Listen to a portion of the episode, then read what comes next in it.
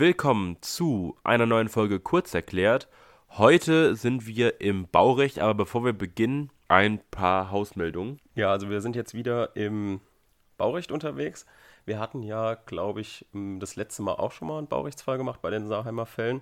Wir wollen jetzt nochmal versuchen, so die Grundzüge und Basics zu erklären. Also für diejenigen, die jetzt schon fortgeschritten sind, die können sich das auch nochmal gerne anhören, weil so die Basics muss man immer drauf haben, aber insbesondere jetzt für die äh, früheren Semester, die jetzt vielleicht Baurecht das erste oder das zweite Mal haben, versuchen wir jetzt mal so die Grundzüge irgendwie äh, zu erklären. Also einmal, was ist Bauplanungsrecht, was Bauordnungsrecht und so weiter, wie ist die Systematik von, von dem Baugesetzbuch und genau soweit zu der jetzigen Folge. Kursch wird jetzt hier gleich den Sachverhalt ähm, vorlesen, aber erstmal habe ich nochmal eine Frage an Kursch und zwar, was meinst du, wenn du einen Wohnanhänger hast? Du hast, du hast ein Haus, ein großes Grundstück mit einem Anhänger.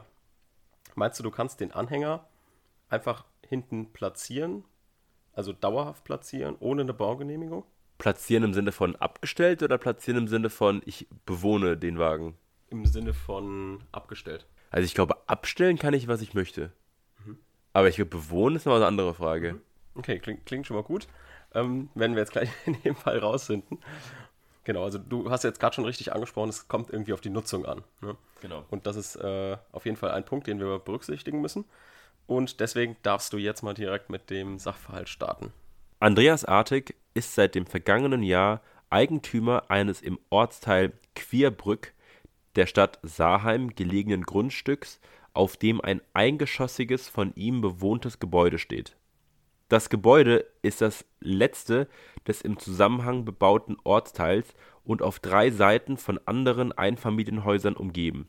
Auf der vierten Seite, hinter dem Wohnhaus, befindet sich eine größere Grünfläche von 150 Quadratmetern, die vom Voreigentümer gärtnerisch genutzt worden war. Artig, der einen Kraftfahrzeughandel betreibt, hat das Grundstück gerade wegen dieser Grünfläche gekauft auf der er Campinganhänger aufstellen will. Er verspricht sich davon eine verkaufsfördernde Wirkung bei Spaziergängern, die an der vorgesehenen Ausstellungsfläche vorbei den Weg in die freie Natur suchen. Ihnen würde die Schönheit des mobilen Reisens nachdrücklich vor Augen geführt. Um sein Vorhaben zu realisieren, ließ er im Jahr, ließ er im Frühjahr letzten Jahres Hecken und Sträucher entfernen und die gesamte Rasenfläche mit Schotter abdecken. Die auf diese Weise befestigte Fläche soll den Campingwagen einen sicheren Untergrund bieten und so verhindern, dass sie bei schlechtem Wetter in den weichen Rasen sinken. Anlässlich einer Ortsbesichtigung im neuen Jahr stellte Gunther Großkloß, der Leiter der Außenstelle Saarheim der unteren Bauaufsichtsbehörde des Saar-Pfalz-Kreises, zu seiner Überraschung fest, dass Artig insgesamt acht Wohnwagen auf der hergerichteten Ausstellungsfläche aufgestellt hatte. In einer wenig später erfolgten Anhörung stellt Großkloß dem verblüfften Artig in Aussicht, er würde Maßnahmen ergreifen, um gegen diese Ansammlung von Wohnwagen vorzugehen, die das Landschaftsbild vollkommen verschandele und den Naturgenuss der Wanderer, die an Artigs Grundstücksgrenze entlang gingen, beeinträchtige Überdies habe Artig weder für das Aufstellen der Campingwagen noch für das Aufschütten des Schotters eine Genehmigung eingeholt. Da der Schotter keine optische Störung darstelle, brauche er ihn auch nicht zu entfernen, aber die schon vom Weiten sichtbaren Wohnwagen stellen einen unerträglichen Schandfleck im Landschaftsbild des Naherholungsgebietes dar. Artig wendet dagegen ein, er wisse gar nicht, warum sich die untere Bauaufsicht auf einmal dafür interessiere, dass er Campingwagen auf seinem Grundstück abstelle. Immerhin seien diese Fahrzeuge sehr ansehnlich und wären ja auch häufig auf Campingplätzen in Erholungsgebieten und sogar in Landschaftsschutzgebieten zu sehen Zudem stünden die Campingwagen immer nur vorübergehend bis zu ihrem Verkauf auf seinem Grundstück und seien deshalb keine baulichen Anlagen, für die vielleicht eine Genehmigung erforderlich wäre, sondern geparkte Kraftfahrzeuganhänger, die ebenso wie die auf der Straße geparkten Autos der Nachbarn jederzeit im öffentlichen Verkehr teilnehmen könnten. Großkloß wendet sich angesichts dieser Einwände an Sie mit der Bitte um Prüfung, ob und unter welcher Voraussetzung die untere Bauaufsichtsbehörde eine Beseitigung der Campingwagen von Arctic erreichen kann. Ja gut, jetzt fasse ich nochmal kurz den Sachverhalt zusammen. Also es geht eigentlich darum, dass hier jemand einen Camping oder mehrere Campinganhänger auf seinem Grundstück aufstellt. Ganz wichtig ist, dass dieses Grundstück von ihm etwas größer ist. Das heißt, dass vorn steht das Haus und nach hinten hin ist es offen, das Grundstück. Und dahinter sind auch auf den Nachbargrundstücken keine Häuser mehr. So, das heißt, das ist eine geschlossene Wohnbebauung bis zu seinem Haus und dahinter ist eben nichts mehr. Das heißt, für später können wir uns schon mal merken, ah, okay, vielleicht ist das irgendwie Außenbereich oder so. Auf was kommt es dann? Kommt es auf die Grundstücksgrenze an oder kommt es da auf die wirklich auf das auf die Gebäudebebauung an? Das schauen wir uns später an. Aber jetzt erstmal nochmal zum Zusammenfassen. Diese Campinganhänger werden da jetzt aufgestellt. Das sind mehrere. Also es, es, dient auch irgendwie so seinem Gewerbe, weil er ist ja Kfz-Mechaniker, war, war glaube ich. Nee, nicht Kfz-Mechaniker, ähm, Händler. Händler, genau, und möchte halt so seine, seine Ware besser anpreisen können. Und deswegen stehen hinten äh, mehrere Campinganhänger und er hat auch noch ein paar Aufschüttungen vorgenommen. Und da schauen wir uns jetzt an, wie kann jetzt die Behörde diese Anhänger entfernen. Und da haben wir schon gemerkt, es ist kein klassischer Einstieg irgendwie, dass nach einer Klage gefragt ist, dass man da irgendwie Zulässigkeit und Begründetheit prüfen muss. Deswegen erklärt uns mal Professor Stilkens, wie wir jetzt so an diesen Fall rangehen. Da muss man halt wie immer den Fall lesen und die Fallfrage lesen. Das wie sie es im Zivilrecht letztlich auch machen würden. Und wenn wir jetzt im Zivilrecht einen Fall hätten, wo sagt, was was, wie ist die Rechtslage oder was kann jemand tun, dann wird man auch eben nach verschiedenen Anspruchsgrundlagen suchen und verschiedenen Möglichkeiten suchen, wie der Betroffene sein Begehren eben materiell rechtlich durchsetzen kann. Und das wäre jetzt hier übersetzt aus Verwaltungsrecht ebenso, dass die Behörde fragt, wie sie ein bestimmtes Ziel auf welcher Grundlage konkret erreichen kann. Und das haben wir jetzt hier in dem Fall relativ deutlich, dass er sagt, er will eben eine Beseitigung des Camp Campingwagens, der Campingwagen erreichen von dem betroffenen Grundstückseigentümer. Und äh, es sagt aus dem Fall selber, gibt sich auch, was er nicht will, was ihm egal ist, ist diese Frage der, der Aufschüttung, also der Aufschüttung des Schotters des Gegenstandes. Sondern es geht darum, dass eben die äh, Campingwagen im Ergebnis beseitigt werden sollen. Da muss man halt jetzt gucken, welche Möglichkeiten gibt es, um dieses Ziel zu erreichen, dass also der Betroffene verpflichtet wird, seine Campingwagen aus dem Grundstück zum, von dem Grundstück zu entfernen. Und jetzt erklärt er uns auch noch kurz etwas zum Hintergrund des Falles. Ist ja auch immer ganz interessant und vor allem den Schwierigkeitsgrad.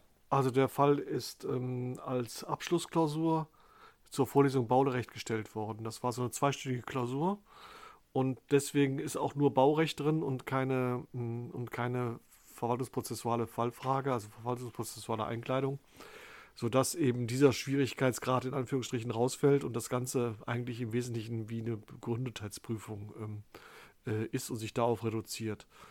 Ähm, eine gewisse Schwierigkeit ergibt sich aus der vielleicht ungewöhnlichen Fallfrage, die da gestellt wird, aber im Prinzip ähm, ist das eigentlich dann äh, eine einfache Einstiegsklausur zum Baurecht. Genau, also wir haben gehört, wir müssen jetzt versuchen, einerseits die Campinganhänger selbst wegzubekommen und es sind ja noch genug Sachverhaltsangaben drin, die auf das Grundstück irgendwie hinweisen. Und da seht ihr schon, okay, das muss irgendwie auch eine Rolle spielen. Und deswegen ist jetzt unsere, unser Aufbau, und das ist sozusagen der erste Kniff, den man hier machen muss. Und wenn man das geschafft hat, dann ist die Prüfung nicht sonderlich schwer. Also ihr müsst jetzt sehen, okay, einmal versucht man, diese Campinganhänger selbst wegzubekommen mit einer Beseitigungsverfügung. Und dann gibt es noch einmal diese Nutzungsuntersagung in Bezug auf dieses gesamte Grundstück. Also hier spielt jetzt nicht mehr der Campinganhänger selbst eine Rolle, sondern diese gesamte Nutzung, was Grosch auch schon angesprochen hat. Also wie wird jetzt dieses Grundstück mit den Anhängern drauf genutzt? Ihr habt ja auch gelesen, es wurde ein bisschen was aufgeschüttet und ein bisschen was verändert am Grundstück. Und wenn ihr sowas schon lest, dann müsst ihr da auf jeden Fall irgendwie drauf eingehen. Und deswegen ist diese Prüfung hier jetzt zweigeteilt. Das heißt, als erstes haben wir jetzt die Anordnung der Beseitigung der Campingwagen. Und im Saarland ist es jetzt Paragraph 82 Absatz 1 Landesbauordnung. Und bei euch, je nachdem, wo ihr in welchem Bundesland ihr seid, habt ihr die Norm, die ist auch so um die 80er, das haben wir in der letzten Folge auch schon mal besprochen. Und diese Norm ist immer zweigeteilt. Und zwar in den Absatz 1 und in den Absatz 2. Der Absatz 1 ist eine Beseitigungsverfügung und der Absatz 2 kümmert sich um die Nutzungsuntersagung. Und jetzt prüfen wir erst Absatz 1. Das heißt, wir müssen erstmal gucken, ist der Campingwagen überhaupt eine Anlage im Sinne dieses Paragraph 82? Jetzt müsst ihr auf jeden Fall alle euer Gesetz gut lesen, denn Anlagen ist hier legal definiert und zwar bei den Begriffsbestimmungen vorne. Und das ist in sehr vielen Gesetzen so, dass man, wenn man erstmal einen bestimmten Begriff nicht kennt oder die Definition nicht auswendig kennt, dass man vorne im Gesetz guckt. Da ist dann irgendwie Paragraph 2, Begriffsbestimmungen und dann steht auch hier Anlagen. Genau danach prüfen wir, ob die Campingwagen in Widerspruch zu öffentlichen Vorschriften errichtet worden sind und dass es hier auf andere Weise nicht beseitigt werden kann.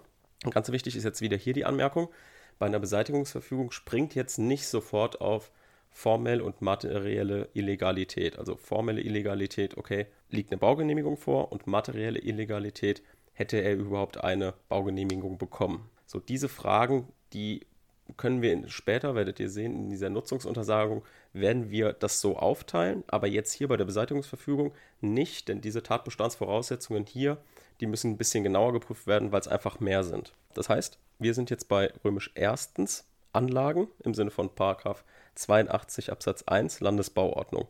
Und wie wir jetzt hier mit dem Begriff der Anlage nochmal genau vorgehen, also entlang diesen Legalbestimmungen hangeln, erklärt uns jetzt nochmal Professor Stelkens ein, ein Hauptgegenstand des Falls ist, dass man eben dann auch ähm, systematisch arbeitet. Und da ist es bei, gerade bei verwaltungsrechtlichen Gesetzen so, wenn die neueren Datums sind, also neueren Datum so ab den 80er, 90er Jahren ist es meistens so, dann haben die oft in den ersten Paragraphen eine ganze Reihe von Legaldefinitionen, mehr oder weniger alphabetisch geordnet, oft relativ lange Paragraphen.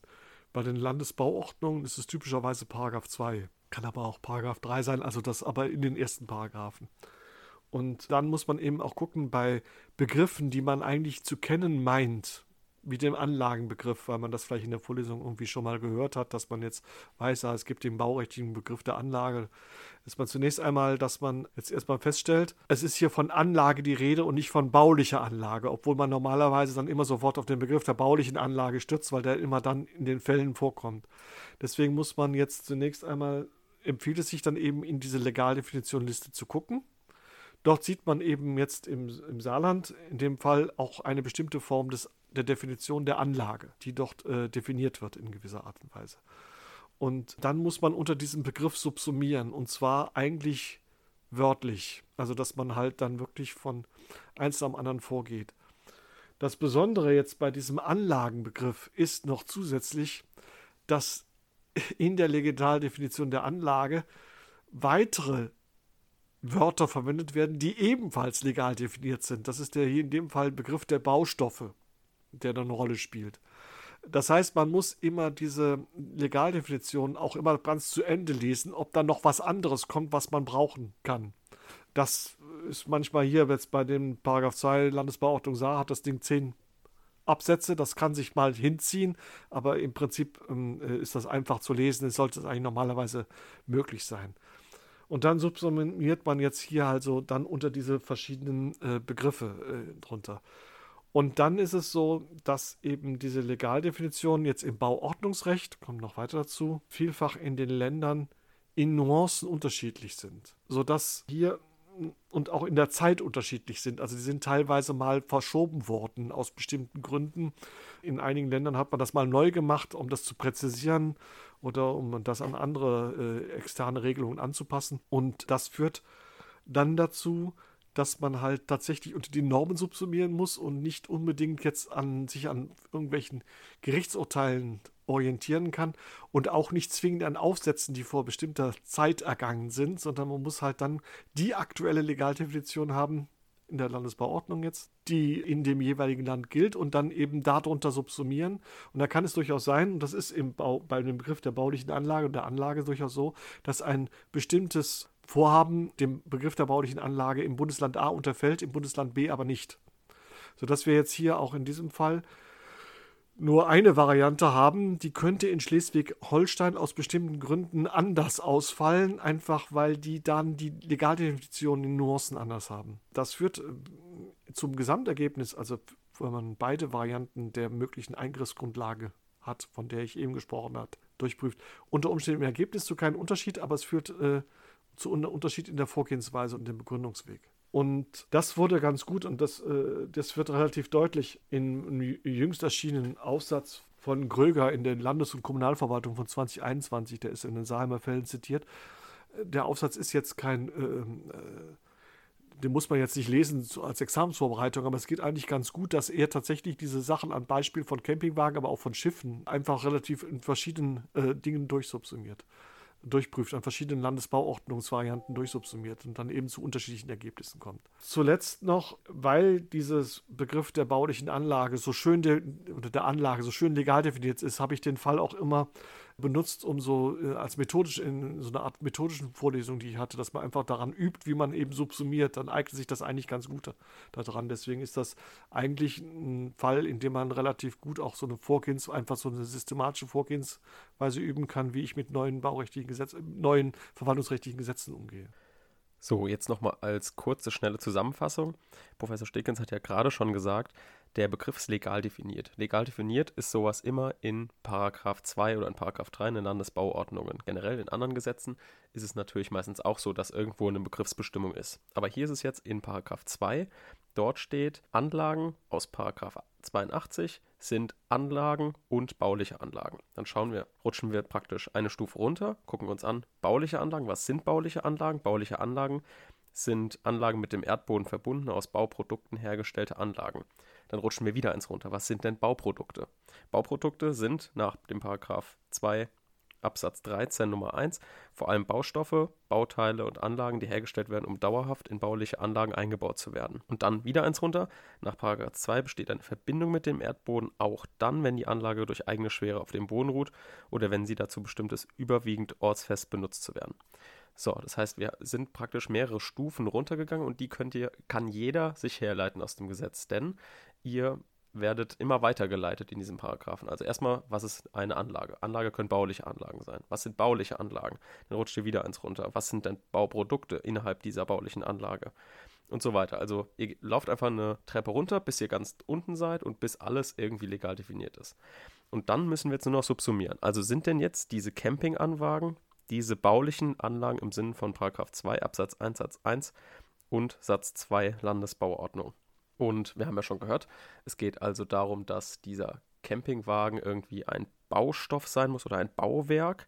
Allerdings ist ein Campingwagen natürlich einfach nur ein Fahrzeuganhänger. Ne? Also wir wissen, dass das kein Bauwerk sein kann. Und deshalb, auch wenn eine Verbindung zum Erdboden besteht, die auch eine gewisse Schwere hat, fehlt uns aber halt dieses erste Tatbestandsmerkmal. Und deswegen müssen wir hier sagen, okay, der Campingwagen ist keine Anlage im Sinne von 82 Absatz 1, sodass wir auch direkt den 82 Absatz 1 ablehnen und sagen, okay, eine Beseitigungsverfügung kommt hier nicht in Betracht, jedenfalls aufgrund der Vorschrift aus dieser Landesbauordnung. So, jetzt ist es aber halt hier in dem Fall so, dass es eventuell irrelevant sein könnte, dass der bauordnungsrechtliche Anlagenbegriff so eng gefasst ist. Denn der bauplanungsrechtliche Anlagenbegriff ist prinzipiell erstmal sehr weit gefasst. Und wir werden uns jetzt gleich nochmal genau das Verhältnis zwischen Bauplanungs- und Bauordnungsrecht angucken. Aber erstmal so viel zu diesem Punkt hier. Der bauplanungsrechtliche Begriff von der baulichen Anlage ist normiert in 29 Baugesetzbuch. Und dieser besteht aus zwei Elementen. Einmal einem weiten Begriff, wie ich schon eben gesagt habe, von dem Wort bauen und dann noch mit so einer Einschränkung, nämlich der bodenrechtlichen Relevanz. Und wenn wir jetzt erstmal das Merkmal des Bauens nehmen, dann ist es ein Schaffen einer Anlage, die auf einer auf Dauer gedachten Weise künstlich mit dem Erdboden verbunden ist.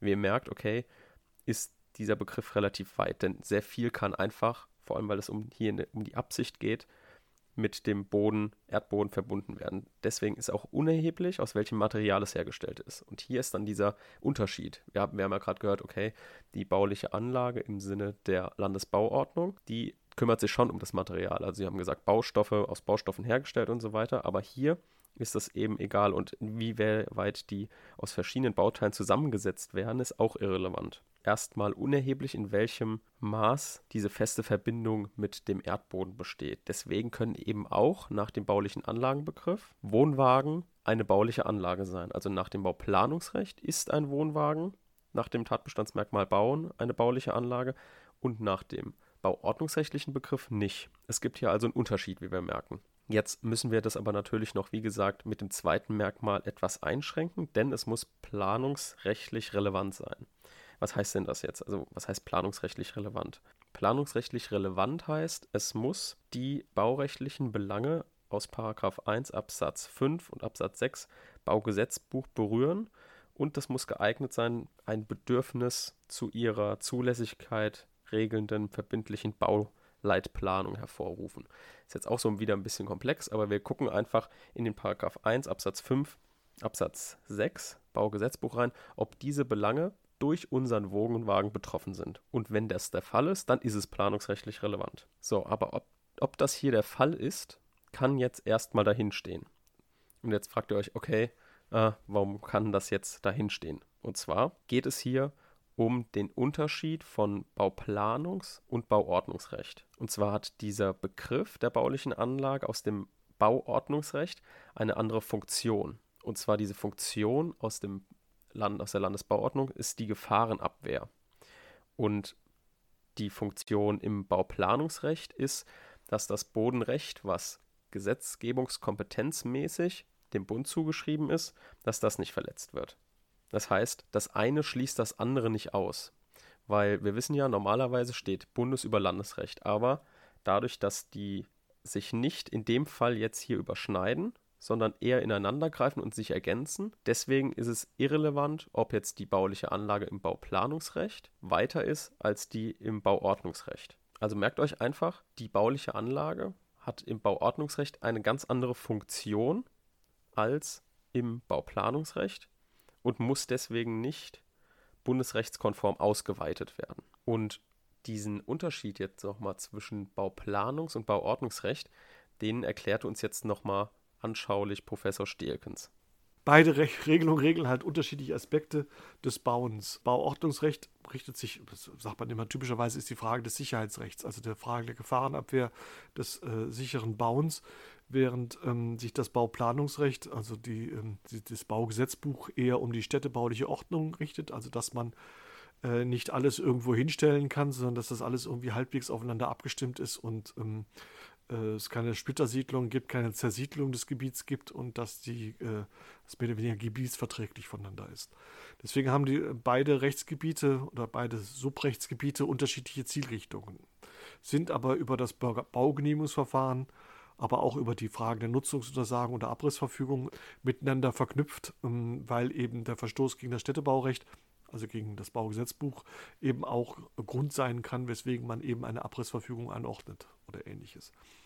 Das sind, die Trennung äh, ist in Grenzbereichen, ist die manchmal schwierig zu ziehen, aber eigentlich äh, ist es tatsächlich so, dass sich bei den, äh, beim Bauordnungsrecht bezieht es sich eigentlich auf alle Häuser, egal wo sie stehen. Die müssen halt bestimmte Kriterien erfüllen, während das Bauplanungsrecht, das Baugesetzbuch eher tatsächlich eher den, den, die Gemeindefläche gliedert nach verschiedenen Baugebieten und äh, doch dann eben äh, bestimmte Arten, Formen des Bauens ermöglicht oder nicht ermöglicht. Oder Nutzungen ermöglicht oder nicht ermöglicht. So, und jetzt kommen wir genau zu dem Kniff, der die Klausur dann in dem Teil jedenfalls ein bisschen anspruchsvoller macht und vielleicht auch die ein oder anderen überrascht hat. Also, wir haben ja jetzt die Beseitigungsverfügung abgelehnt, weil die Campingwagen keine bauliche Anlage sind oder keine Anlage und in der Unterkategorie dann bauliche Anlage im Sinne der Landesbauordnung und das Baugesetzbuch hm, diesen Anlagenbegriff nicht ausweitet. So, deswegen sind wir jetzt in 82 Absatz 2 in der sogenannten Nutzungsuntersagung. Und was wird jetzt genau hier, was soll genau untersagt werden? Welche Nutzung genau? Also wir haben ja Angaben im Sachverhalt zu dem Grundstück an sich, was mit diesem Grundstück gemacht wird. Also es wird was aufgeschüttet. Das, was vorher Garten war, ist jetzt mit Schotter bedeckt und dient jetzt dem Abstellen von Campingwagen. Das heißt, die Nutzung des Grundstücks war vorher eine Wohnnutzung mit Gartenanteil und jetzt ist die Nutzung eine Abstellfläche für Campinganwagen, um etwas anzupreisen. Das heißt, die Nutzung des Grundstücks könnte sich verändert haben. So viel ist erstmal der Obersatz. Das, was wir uns überlegen, dass wir diesen Klausureinstieg jetzt überhaupt ähm, schaffen, jedenfalls in diese zweite Anspruchsgrundlage. Genau, dann sind wir aber wieder in Paragraph 82 Absatz 2 im Begriff der Anlage. Das heißt, der Abstellplatz oder das als Abstellplatz genutzte Grundstück, darum geht es ja jetzt, das müsste jetzt in Widerspruch zu öffentlich-rechtlichen Vorschriften genutzt werden. Und jetzt schauen wir uns an, was genau denn hier jetzt die Anlage ist. Also ist das Grundstück die Anlage und dann machen wir wieder das gleiche wie oben. Wir subsumieren unter die Anlagen. Erst unter Anlage sind sowohl bauliche Anlagen als auch die angesprochenen anderen Anlagen. In 2 Absatz 1 Satz 3 ist jetzt festgelegt, dass ein naturbelassenes Grundstück als solches, also das, was vorher war, keine bauliche Anlage ist. Das heißt, es muss sich um eine von Menschenhand geschaffene Anlage handeln. Deswegen, daraus geht auch hervor, dass eine schlichte kurzzeitige Nutzung des Grundstücks als das, was vorher Weideland war, jetzt nur kurzfristig als Abstellplatz genutzt wird, das ist jetzt kein bauordnungsrechtlich relevantes Verhalten. Denn es wird hier verlangt, dass durch diese Aufschüttungen und Abgrabungen auch eine dauerhafte beabsichtigte Veränderung der Geländeoberfläche verlangt wird. Das geht hier aber über die schlichte kurzfristige Nutzung hinaus. Das heißt, wir können uns jetzt nicht darauf stützen, zu sagen, okay, das Grundstück ist jetzt hier die Anlage und diese Nutzung untersagen wir. Denn es gibt auch, wenn ihr euch, wie ihr das auf jeden Fall machen müsst, diese Begriffsbestimmungen durchgelesen habt, noch den Paragraphen 2 Absatz 1 Satz 2 Nummer 2, 4 und 6. Und hier gelten auch als bauliche Anlagen Abstell- und Ausstellungsplätze und Campingplätze und Abstellplätze für Kraftfahrzeuge. Und da jetzt dieses Grundstück gerade durch diese Aufschüttungen, was zwar nicht reicht, um selbst als Anlage zu gelten, aber halt dazu dient, Campingwagen abzustellen, liegt eben deswegen, weil es auf einen Abstellplatz, die Nutzung auf einen Abstellplatz abzielt, deswegen eine bauliche Anlage vor. Hier äh, hättet ihr wieder diese Begriffsbestimmungen genau lesen müssen und dann werdet ihr wieder in der Unterkategorie gelandet. Ah, Abstellplätze, guck mal, das sind bauliche Anlagen, wenn dieses Grundstück so verändert wurde, dass es vorher Weideland war und jetzt als Abstellfläche genutzt wird für Kraftfahrzeuge im Sinne dieses Paragraphen 2 Absatz 1 Satz 2 Nummer 6. So, jetzt stellen wir uns aber nochmal die Korrekturfrage, dass wir nochmal uns ein bisschen hinterfragen, unser System hinterfragen. Was wäre denn jetzt, wenn die Fläche einfach nur genutzt wird? Das ist eine interessante Frage, die gar nicht so einfach zu beantworten ist und die äh, teilweise eine, eine Lücke im Bauordnungsrecht oder im Vorhabenrecht, wenn man so will, äh, äh, aufweist. Da gab es einige Fälle, wo eben äh, bestimmte Grundstücke, Weidegrundstücke oder sowas mal ad hoc als Open-Air-Konzert genutzt worden sind. Ähm, Wacken ist dafür ein Beispiel. Das hat sich, also Wacken, dieses Hardrock-Festival, Wacken ist dafür ein Beispiel. Oder dass irgendwelche äh, Gemeindegrundstücke mal kurzfristig als mit, mit beweglichen Stühlen als Freilichtkino genutzt worden sind. Und dann stellt sich schon die Frage, wer ist eigentlich verantwortlich dafür? Und äh, das ist ja dann oft eine, äh, also in diesen beiden Beispielen war es einem, einmal eine Nutzung im Außenbereich, einmal eine Nutzung ähm, äh, in der Innenbereich, aber eben als Freilichtkino, was jetzt eigentlich auch in dem Wohngebiet oder wo immer das war, nicht vorgesehen war. Äh, was bedeutet das jetzt eigentlich konkret? Ein letztes Beispiel wäre jetzt einfach, dass man ein Wiesengrundstück äh, zur, zur Viehhaltung nutzt, ja? also irgendwie Hühner drauf rumlaufen lässt, ohne dass man jetzt da Zäune aufbaut oder ähnliches. Und es ist tatsächlich so, dass ähm, die bloße Nutzung eines Grundstücks ähm, als solches baurechtlich irrelevant ist. Also solange ich da keine Veränderungen vornehme mit Menschenhand, also bei beide Grundstücke jetzt anfange, Zäune äh, aufzubauen oder jetzt dauerhafte Einrichtungen zu bauen ähm, äh, äh für ein Open-Air-Konzert oder ähnliches, sondern einfach das Grundstück als solche nutze in einer Art und Weise, wie sie eigentlich so nicht vorgesehen ist, das ist baurechtlich nicht zu fassen. Das führt dann zu der Frage äh, bei solchen Großveranstaltungen, ob es dann ein anderes Regelungsmodell gibt, also wer eigentlich dafür zuständig ist. Aber auch eben klar, die Bauaufsichtsbehörden eigentlich nicht, weil das keine bauliche Anlage ist und keine relevante äh, Aspekt ist. Das nur so nebenher. Auf das Problem ist man halt erstmals gekommen, eigentlich als diese Fälle auftraten, dass eben Grundstücke ad hoc mal genutzt würden, dadurch Nachbarn gestört worden und sich dann fragten, gegen wen muss man sich eigentlich wenden, ist das baurechtlich relevant oder nicht. Und da kommt man eigentlich für die Grundstücksnutzung als solche nicht zu, mit den Bauaufsichtsbehörden nicht weiter. Eine andere Frage ist, ob es dann bestimmte Genehmigungsnotwendigkeiten gibt etwa für einzelne äh, Kurzzeitbauwerke gibt, äh, also wenn man etwa eine Bühne aufbaut oder sowas. Aber das hat dann mit der Grundstücksnutzung als solche nichts zu tun. Okay, dann kommen wir jetzt zu dem Thema, dass wir schauen müssen, ob jetzt die Nutzung dieses Grundstücks als Abstellplatz im Sinne von Paragraph 2 Absatz 1 Satz 2 Nummer 2, 4 und 6 im Widerspruch zu den öffentlichen öffentlich-rechtlichen Vorschriften gebaut wurde. Und ich hatte ja vorhin schon gesagt, in der Beseitigungsverfügung solltet ihr jetzt nicht direkt auf dieses klassische formell materielle Illegalität springen, weil dort mehr Voraussetzungen zu prüfen sind. Hier könnt ihr das jetzt aber machen in der Nutzungsbeseitigung. Aber Professor Stickens erklärt euch da jetzt nochmal genau den Unterschied, warum ihr das so aufbauen könnt. Aber bei der Seitigungsverfügung hatten wir oben gesagt oder hatten Sie oben gesagt, äh, dass man sich halt nicht sofort drauf springen sollte, sondern dass man äh, irgendwie einfach brav drunter subsumieren äh, sollte unter die einzelnen Tatbestandsvoraussetzungen der Abrissverfügung.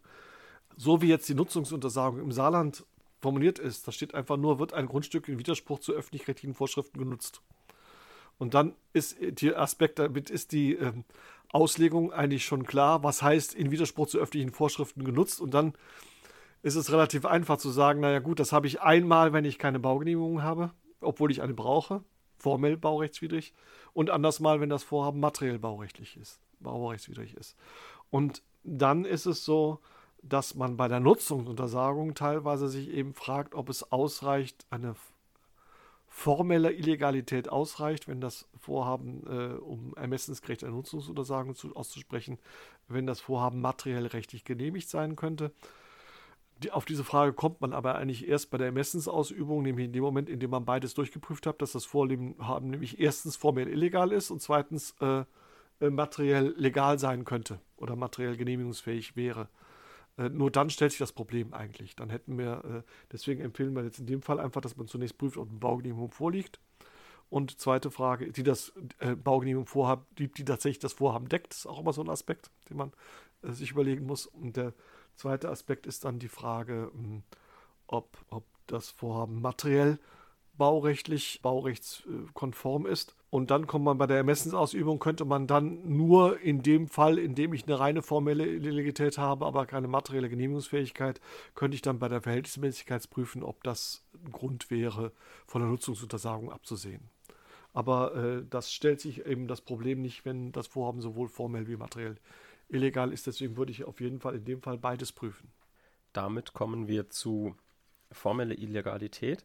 Nochmal für alle. Formell illegal ist sozusagen die Prüfung der Genehmigungsbedürftigkeit der Baugenehmigung. Also hätte er hier eine Baugenehmigung gebraucht. Und deswegen schauen wir in die Landesbauordnung. Dort heißt es, dass eine Baugenehmigung grundsätzlich erforderlich ist, wenn die Errichtung der baulichen Anlage nicht genehmigungsfrei ist. Also wieder eine, ein Verbot mit Genehmigungsvorbehalt. Und genehmigungsfrei ist hier diese Oberflächenbefestigung für die Campingwagen ist sie nicht. Denn die Genehmigungsfreiheit ist zum Beispiel in Paragraph 61, Paragraph 62 oder Paragraph 63 Landesbauordnung geregelt, aber ist, hier ist keine Fallgruppe einschlägig, sodass eine Genehmigung er gebraucht hätte. Das heißt, schon mal formell illegal ist die Errichtung dieser, äh, dieser Ober Oberflächenbefestigung. Und dann kommen wir in die materielle Illegalität. Und die materielle Illegalität, da geht es jetzt so ans Eingemachte. Also wir schauen, ob denn eine, ob er eine Genehmigung bekommen hätte. Also ist dieses Vorhaben genehmigungsfähig, kann man sich auch fragen. Und hier werden wir euch jetzt nochmal so ein bisschen die Systematik von den Paragraphen 29 fortfolgende Baugesetzbuch erklären. Das werde ich erst so ein bisschen umgangssprachlich machen und dann äh, krätscht Professor Stekens dazwischen und übernimmt so ein bisschen und erklärt euch dann mal aus, sage ich mal, Professorensicht ähm, die Systematik von Paragraph 29. Also, wir sind ja jetzt hier in der materiellen Illegalität, also fragen wir uns, wenn er eine Baugenehmigung beantragt hätte, wäre diese denn genehmigt worden aufgrund von bauplanungsrechtlichen Vorgaben?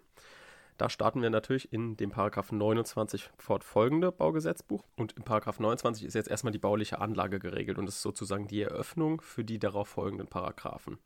Da wir uns ja jetzt im Bauplanungsrecht bewegen, kümmern wir uns auch nur um das Baugesetzbuch. Die Landesbauordnung, die bleibt jetzt erstmal außer Acht. So, das heißt, wir haben erstmal den Paragraphen 29, den bejahen wir. Das ist in der Regel immer eine bauliche Anlage. Dann müssen wir noch die bodenrechtliche Relevanz feststellen. Das wäre dann hier in dem Fall auch. Und dann beginnen wir hier im Baurecht einzuteilen.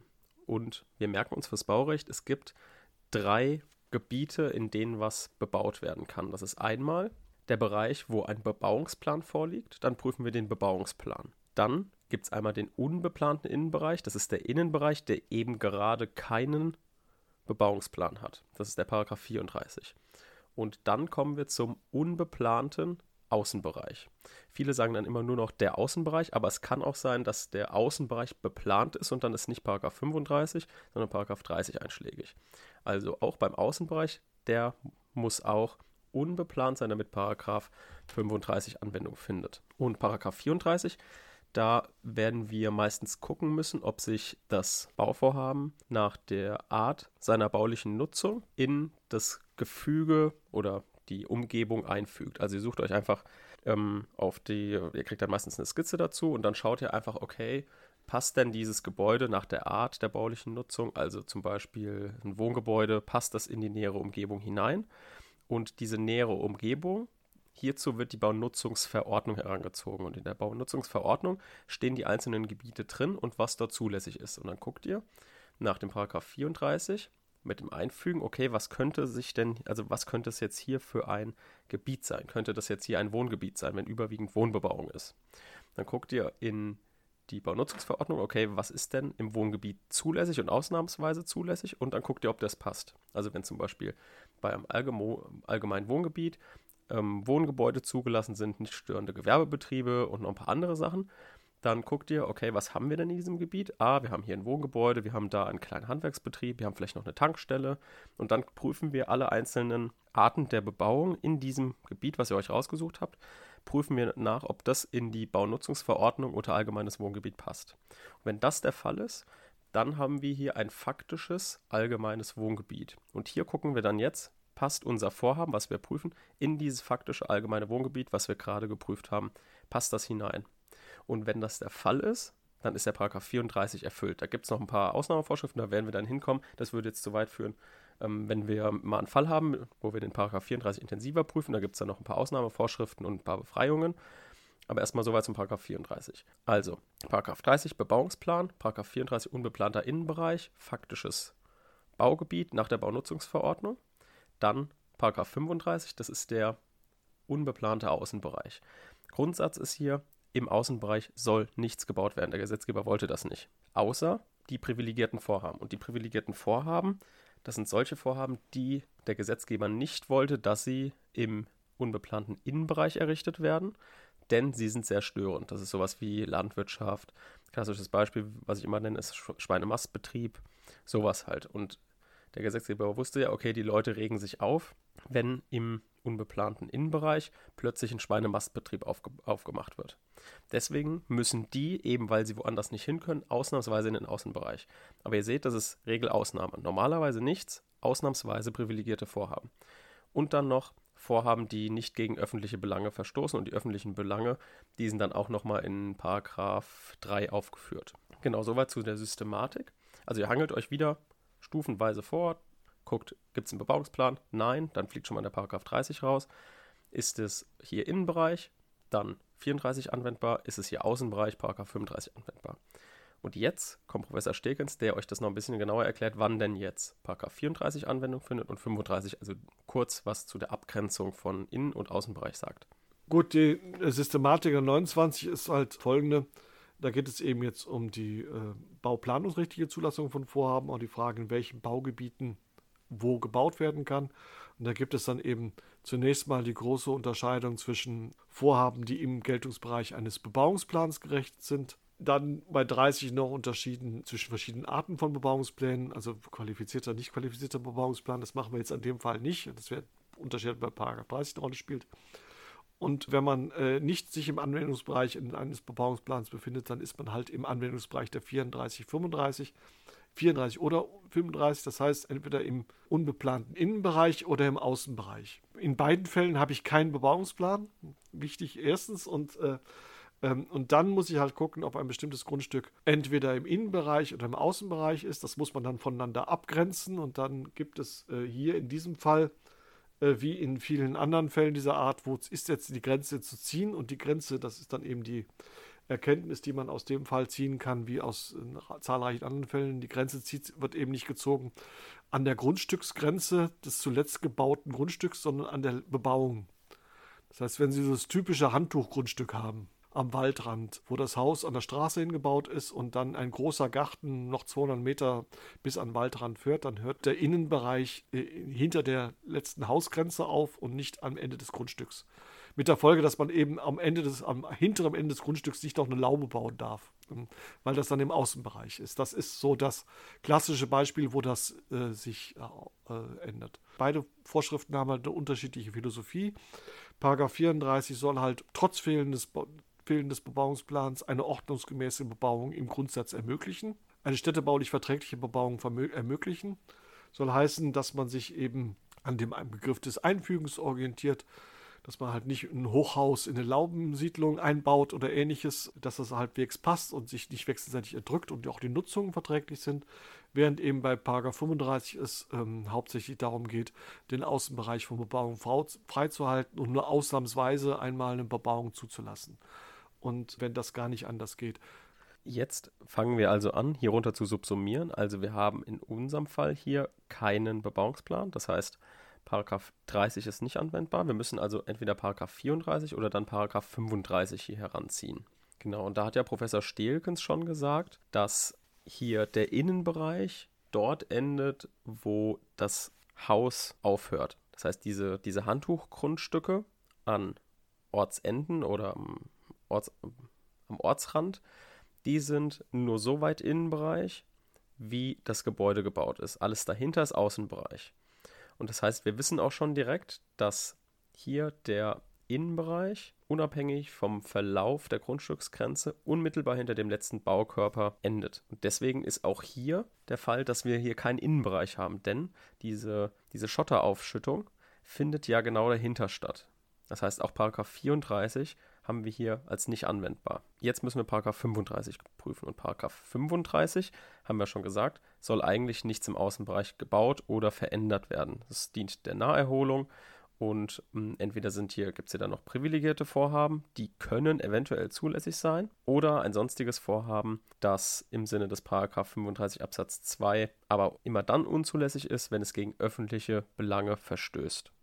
Und jetzt prüfen wir natürlich immer zuerst vor den sonstigen Vorhaben nach Absatz 2 immer das privilegierte Vorhaben nach Absatz 1. Und da fragen wir uns immer, okay, also nehmen wir diesen Auffangtatbestand, den Nummer 4, den haben wir auch letzte Folge schon angesprochen. Den fra fragen wir uns eigentlich praktisch immer, einfach damit wir dem Klausurensteller zeigen können, guck mal, wir haben hier das System verstanden zwischen privilegiertem Vorhaben und sonstigem Vorhaben, diese Regel, Ausnahmebebauung hier im, im Außenbereich.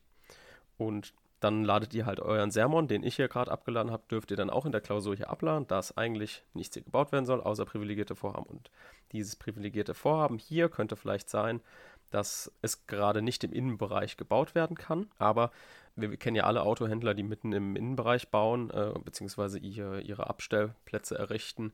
Parkplätze sehen ja auch genauso ähnlich aus. Also warum sollte jetzt genau dieser Autohändler ein privilegiertes Vorhaben ausführen dürfen? Also es macht keinen Sinn. Könnt ihr relativ kurz halten hier die Subsumption, weil es ziemlich eindeutig kein privilegiertes Vorhaben ist.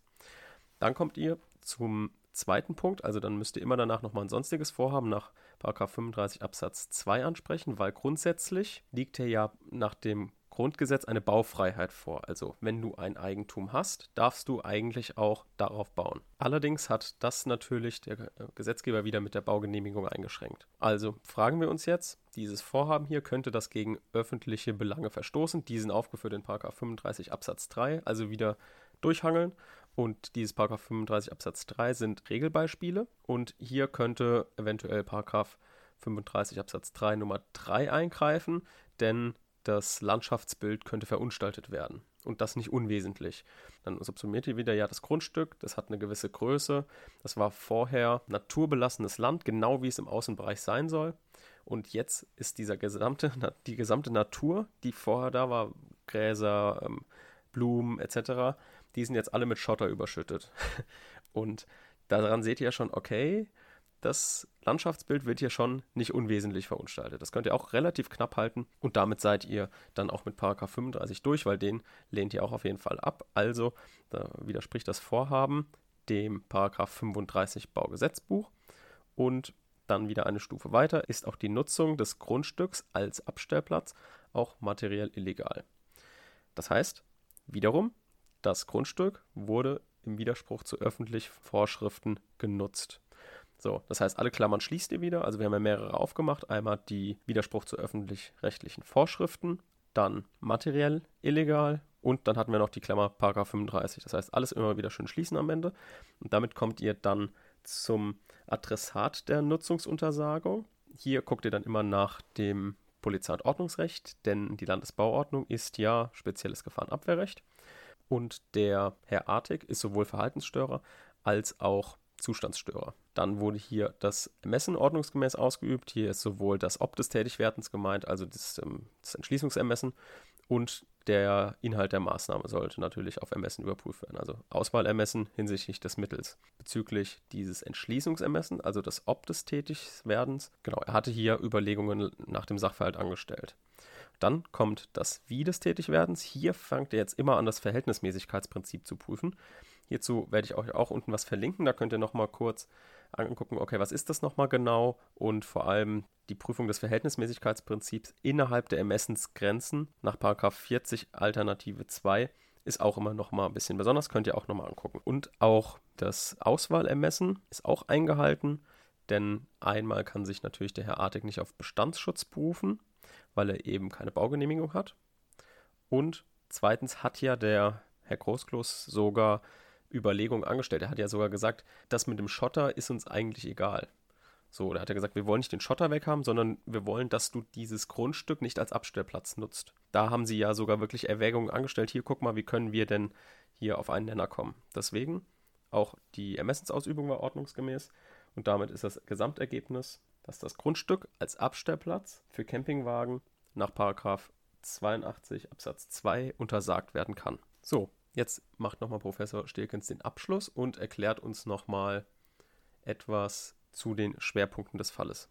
Ah, die Schwerpunkte sind ziemlich eindeutig in der ordentlichen Subsumption, dass man halt äh, unter sowohl Nutzungsuntersagung wie Abrissverfügungsermächtigung subsumiert und dabei äh, dann diese Legaldefinition eben ordentlich anwendet und eben auch dann eben den, dadurch in dem Zusammenhang eben auch den Unterschied zwischen bauplanungsrechtlich und, und, und Bauordnungsrecht irgendwie zeigt, dass man das verstanden hat. Am Beispiel eben der verschiedenen Anlagenbegriffe. Und dann, dass man eben, das nächste Punkt ist natürlich auch bei der Bauplanungsrecht, dass man halbwegs dann den Aufbau einer solchen Prüfung ordentlich durchprüft. Also so viel wird da ja nicht verlangt jetzt, was das subsumptionsmäßig angeht. Deswegen wird das wirklich als Abschlussklausur ähm, der Vorlesung Baurecht konzipiert gewesen, dass man die Leute halt ein bisschen gucken sollte, dass sie mit dem Gesetz umgehen können. Ich denke, man kann damit ganz gut lernen, dass man tatsächlich, äh, gerade wenn es um Baurecht geht, aber äh, das geht auch bei, bei allen, auch bei anderen Spezialgesetzen, das, also es geht auch bei anderen, vor allen Dingen bau- und umweltrechtlichen Vorschriften, in manchen Ländern auch mittlerweile im Polizei- und Ordnungsrecht, ähm, so dass man tatsächlich guckt, dass man diese Legaldefinitionen nutzt und kennt. Bei der Gelegenheit kann man sich halt auch nochmal übersehen, dass man generell sich mal mit den ersten Paragraphen von solchen Standardgesetzen vertraut macht. Da sind etwa auch immer so Begriffe definiert, auch teilweise der Zweck des Gesetzes definiert und auch der Anwendungsbereich des Gesetzes. So, zum Abschluss, ich habe in dieser, in dem Kontext, wenn ich das in der Vorlesung bringe, habe ich auch immer so ein Beispiel, wo es darum geht, dass ob jetzt eben eine Abriss, ob jemand für das Bau von ähm, Telefonleitungen, also von Te Telekommunikationsleitungen, also zum Beispiel Internetleitungen, sowas, ob er dafür eine Baugenehmigung bedarf dann kann man lange über den Begriff der baulichen Anlagen philosophieren, ob jetzt das Verlegen von Kabeln in der Erde, ob das jetzt eine bauliche Anlage ist. Aber dann guckt man eben in die ersten Paragraphen rein und sieht dann, der Anwendungsbereich ist gar nicht eröffnet, weil der typischerweise in allen Landesbauordnungen für Fernmeldeleitungen, sprich Telekommunikationsleitungen, nicht gilt. Also man kann daran eigentlich mal ganz gut üben, dass man eben diese Ermächtigungsgrundlagen nicht isoliert nutzen soll, sondern tatsächlich immer im Kontext sehen sollte des rechtlichen Gesetzes, vor allen Dingen der Bestimmungen am Anfang eines Gesetzes bei, bei moderneren Gesetzen.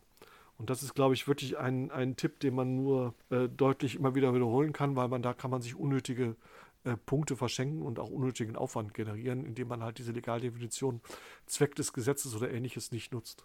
Also, somit wäre die Frage geklärt, ob Herr Artig weiterhin seine Wohnwegen auf seinem Grundstück abstellen darf oder nicht. Und somit darf er sie weiterhin nicht mehr abstellen auf Geheißen der Gemeinde. In der nächsten Folge geht es dann weiter mit dem Kommunalrecht. Bis dahin, macht's gut. Tschüss.